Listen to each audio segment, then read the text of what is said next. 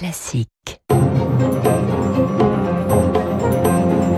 Radio Classique, l'édito politique avec le Figaro. Il est 8h14 sur l'antenne de Radio Classique, l'édito politique avec euh, Guillaume Tabar. Bonjour Guillaume. Bonjour Renaud. Alors que le remaniement n'en finit pas de se faire attendre, l'hypothèse a été citée d'une nomination d'Édouard Philippe, oui, Édouard Philippe, à l'éducation nationale.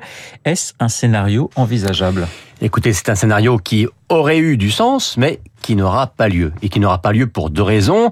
La première, c'est que si certains proches et même très proches d'Emmanuel Macron rêvent d'un retour d'Édouard Philippe au gouvernement, le chef de l'État, lui, ne l'envisage pas ou, à tout le moins, ne lui a pas proposé.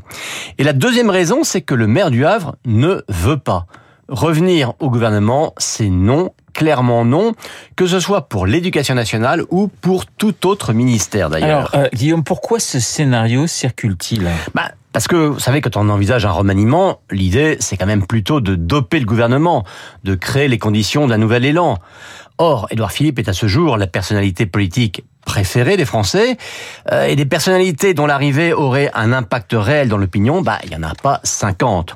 Ensuite, on sait que le chef de l'État fait de l'école un chantier prioritaire de son second mandat et qu'il y a un problème, un gros problème même, Papendiaï, euh, avec un ministre de l'Éducation plus préoccupé par la ligne euh, de nos confrères d'Europe 1 et de CNews que par le niveau scolaire des élèves.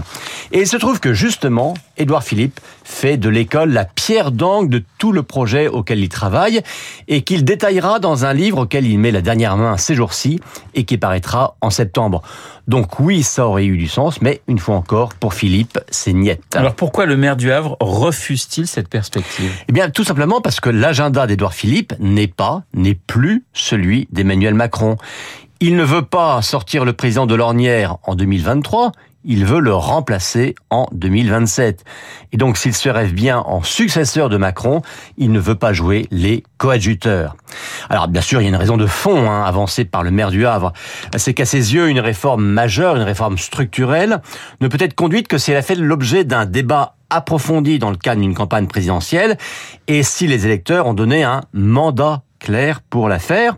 Or, selon lui, ce débat n'a pas vraiment eu lieu et ce mandat-là n'a pas été vraiment donné, du moins sur le thème de l'école, dans la campagne de 2022. Et c'est ça qui, selon lui, rendrait vain d'ouvrir ce chantier aujourd'hui. Et puis, il faut le dire, hein, il y a quand même une raison plus psychologique. C'est que Macron ne veut pas faire la courte échelle à Philippe et que Philippe ne veut plus rien devoir à Macron. Euh, les deux hommes hein, sont devenus distants l'un de l'autre et ça n'est pas ce remaniement qui les rapprochera.